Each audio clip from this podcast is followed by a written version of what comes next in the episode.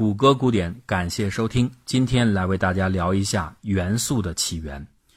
如果说每个人的身上都留有宇宙起源之初的信息和痕迹，这个话你相信吗？其实这句话并非虚言。这种创世遗迹指的就是我们身上的元素。现在连小学生都知道，万事万物都是元素组成的，而元素呢，不是凭空就有的。各式各样的元素都是宇宙在形成过程之中逐步创造出来的，因此啊，我们身上的每一个原子都肯定来自于更古老的星云或者恒星。所以，不只是都教授，我们每个人都是来自星星的你。所谓元素，就是原子依照其原子核中质子数目形成的分类，比如含一个质子的就是氢元素，含两个质子的就是氦元素等等。这里呢，我们可以给一个形象的比喻：元素就像一个一个的家族，每个家族有自己的门牌号码，这就是元素序号。质子是家里的男人，中子是家里的女人。很奇怪的是，这条元素大街上不是按照地理位置，而是根据每家每户男性的数量来进行编号。男人少的家族序号靠前，对应于较轻的元素；男人多的家族序号靠后，对应于较重的元素。每个家族中，男女通常的比例是一比一，中子和质子数目基本相等。但是这并非一定，在有的家族中，男性会出现一夫多妻现象，中子就比质子更多。像这样，男人数量一样，女人数量不同的，就称为同位素。当我们审视自然界的时候，会惊讶地发现，宇宙这所超级工厂所生产的元素产品型号异常的齐全，完全没有断码和缺货。从最小的元素氢开始，到最大的元素铀结束，几乎无一遗漏，全部出现在货架上。等到后来，门捷列夫把这个系列产品的设计说明书，也就是元素周期表破译出来之后，这些元素产品良好的性能规划和功能分布，更令我们这些消费者感到震撼。但是与此同时，人们也发现了一个有趣的现象。货架上的这些元素产品虽然种类齐全，但是各种元素的产量却不尽相同。这背后究竟有什么规律呢？元素产品的产量在物理学中叫做元素的丰度，也就是某种元素的原子数目占全体原子总数的百分比。在宇宙中，氢和氦的丰度占到压倒性的比例，氢大约是百分之九十点二，氦大约是百分之九点七，其余所有元素加起来仅占百分之零点一。一般说来，越重的元素丰度就越低。因此，如果我们把所有元素的丰度按照序号排列，并画成一条曲线的话，你就会发现这条曲线大体是震荡向下的。只有在锂元素附近和铁元素附近会出现两个例外。铁附近的元素丰度明显的偏大，而锂、铍、硼三种元素的丰度则明显的偏小。元素丰度的这些变化规律究竟是如何形成的？要回答这个问题，我们就得从宇宙工厂生产元素的整个过程说起。从牛顿时代开始，人们就认为宇宙是永恒的、均匀的、不变的。这种宇宙模型非常符合人们的直观感受，被称为稳恒模型。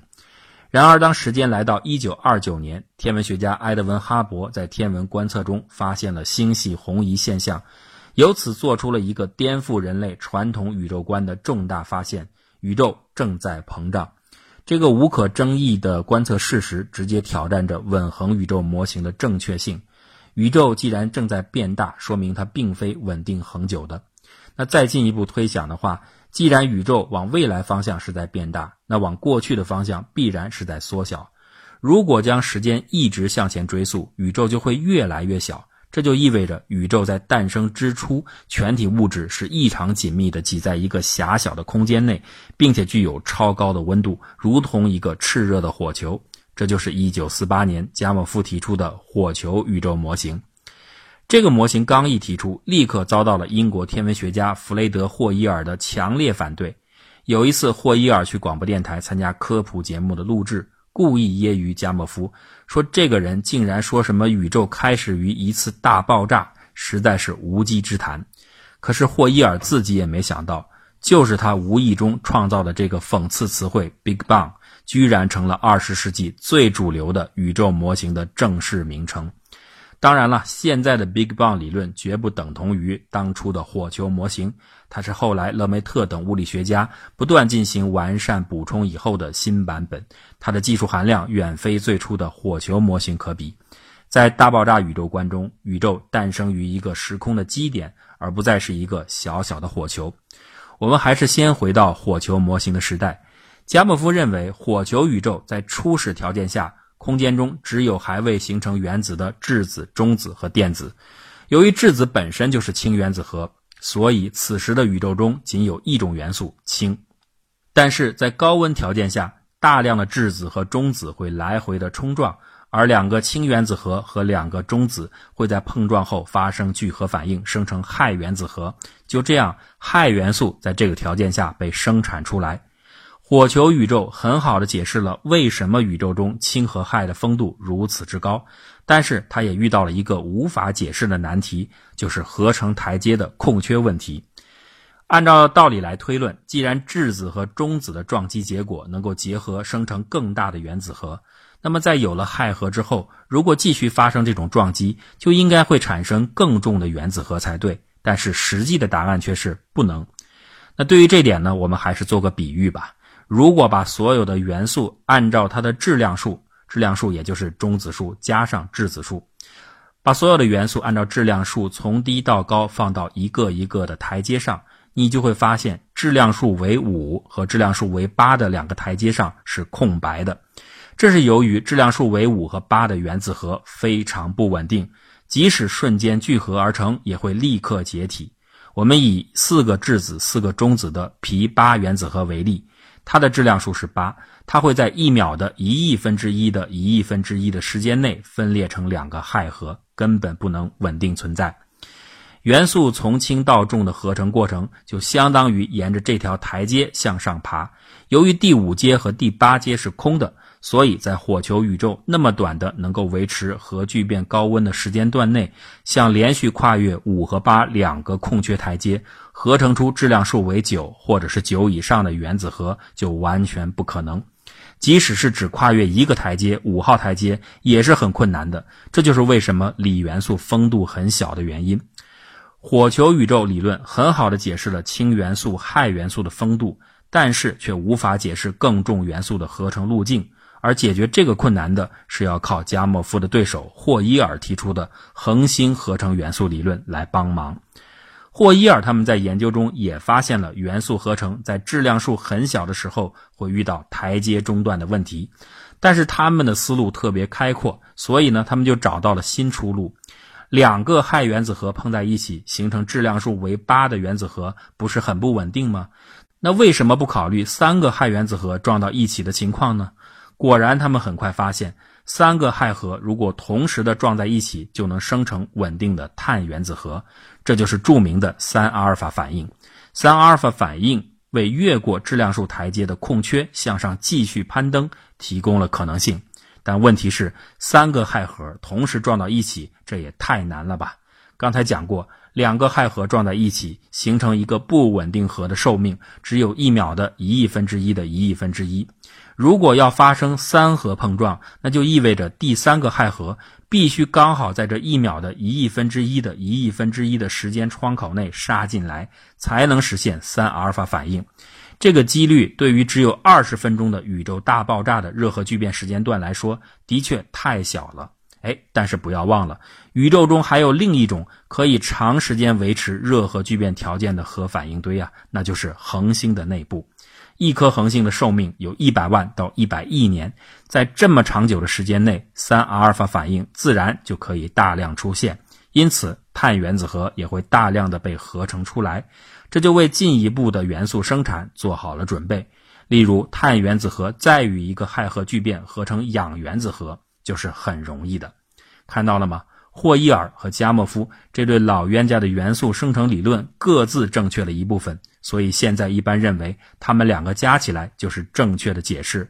氦、锂这类质量数不超过七的元素是在宇宙大爆炸时产生的，而碳这一类更重的元素则是在恒星内部或者是超新星爆发时产生的。所有的恒星最开始都是由氢构成的，因此恒星最初的燃烧过程都是氢核聚变成氦核的过程。但是接下来，恒星的命运就会因为它们质量的不同而呈现出天差地别。小于太阳八倍质量的恒星被称为小质量恒星。随着中心的氢燃料逐步耗尽，小质量恒星的体积会进一步缩小，中心温度上升到两亿度，从而引起三阿尔法反应。合成出碳和氧这些更重的元素，但是由于恒星质量比较小，当氦燃料燃尽之后，无法引起进一步的聚变反应，小质量恒星会逐渐膨胀，变成红巨星，半径达到圆心的数百或者是上千倍。恒星体内的元素无法维持在这个巨大的星球中，就逐渐散逸到宇宙的深空当中。就这样，小质量恒星在一个天葬般的过程中慢慢分解，平静的死去，最后中心留下一颗白矮星，缓慢冷却，不再进行任何反应。质量超过太阳八倍的恒星被称为大质量恒星，它们在氢燃烧干净后会继续燃烧氦，合成碳和氧。到这个时候，它和小质量恒星的生命进程基本是一致的，但是此后便有了迥然不同的走向。他们不会平静的死去，而是会开始一场疯狂的多米诺骨牌游戏。氦燃料耗尽以后，恒星会进一步坍缩，温度再上升到八亿度。这个温度又可以让碳核开始燃烧，生成氖、镁、铝等更重的元素。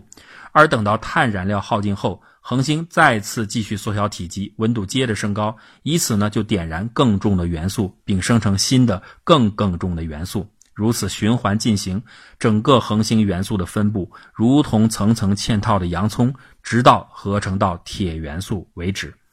铁是通过核聚变方式所能得到的最大序数的元素，它不能够再作为新的燃料，因此恒星的燃烧到此终止，中心形成一个巨大的铁核。燃烧虽然停止了，但恒星在巨大引力下的坍缩并未停止。当物质继续向下坠落，并碰到坚硬的铁核之后，会发生巨大的反弹，形成强烈的冲击波，而把恒星外部完全炸碎。这就是超新星爆发。爆发后，原先合成的碳、钠、镁等重元素被抛入太空，恒星中心只留下一颗中子星。而如果恒星原始质量特别大的话，那留下的就会是黑洞。敏锐的读者肯定注意到了。我们地球上天然存在的元素有将近三分之二是比铁更重的元素。既然恒星内部的合成元素只到铁为止，那么地球上剩下的这些元素又是从何而来的呢？原子核的聚变实际上是两种力量之间的博弈：一种是原子核内部结合在一起的合力，一种呢是同性质子之间的库伦斥力。还是用文章开头打的比方来说明。两个不同家族，他们的男人之间本来是相互排斥的，这就好比库伦斥力。但是不打不相识，一旦有机会让他们能够近距离的碰到一起，也就是壁咚在一起，说不定他们意气相投，就能组成一个新的大家族。这个时候呢，这种友谊就是合力。前面所说的所有合成元素的过程，实际上都是这种壁咚模式，也就是通过碰撞让合力战胜斥力。但是到了铁老大这里，壁咚模式不管用了，因为这个铁家族呢，再也不想和别的男人拜把子了。如此一来，怎样才能够继续扩大家族的势力呢？男人不行，可以靠女人呢。哎，这个时候自然界出现了奇妙的变性模式。什么是变性模式呢？铁家族不是不愿意再接受别的男人的加盟吗？但是他们还愿意接受女人呢。那就等到进来的女人多了以后，让一部分女人变性成为男人，如此一来，家族的男性成员不就是增加了吗？换成物理的说法，当过多的中子和原子核结合以后，中子就会变成质子，从而产生序数更靠后的元素。中子是一种电中性粒子，它不会和已有的原子核产生库伦斥力，所以很容易进入原子核，就像一个家族很容易接受女人一样。原子核多次吸收中子之后，中子会出现过剩。为了保持平衡，部分的中子会发生贝塔衰变，释放出电子和中微子之后形成质子。通过这个方式，铁以后更重的元素就可以被合成出来。原子序数八十三号的 B 和 B 以前的元素都是这样制造出来的。不过呢，变性是一件很困难的事情，因此呢，这个变化的过程进行的非常缓慢，故而在物理上被称为慢过程。显然，慢过程仍然没有完成元素工厂所有的生产订单，因为还有我们最喜欢的金银铂和我们最害怕的铀没有被创造出来。它们的加工要靠另一种和慢过程对应的快过程来完成。所谓快过程，同样是靠中子的变性完成原子序数的增加，但和慢过程不同的是，快过程里的中子是一下子涌进来一大堆，也就是在很短的时间内形成严重的中子过剩。剩余的中子太多了，就更有机会衰变出更多的质子，形成金银这样的重元素。好了，到此为止，宇宙元素生产工厂的全部加工流程已经介绍完毕。但是，人类制造元素的脚步却还没有停下。目前，人类已经合成出第一百一十八号元素，也就是一种惰性气体——奥气，把元素周期表的第七行已经完全填满。我们面对的一个终极问题是：元素周期表到底有没有尽头？从目前已经发现的元素性质来看。越重的元素越不稳定，存在的时间越短。但是根据稳定岛理论，如果我们坚持探索，在到达某个元素位置之后，元素会再次进入较为稳定的状态。如果真的有这样的超重元素，那一定是无比珍贵的人类杰作。只是在通往稳定岛的道路上，或许我们还要找到壁咚和变性之外的其他道路。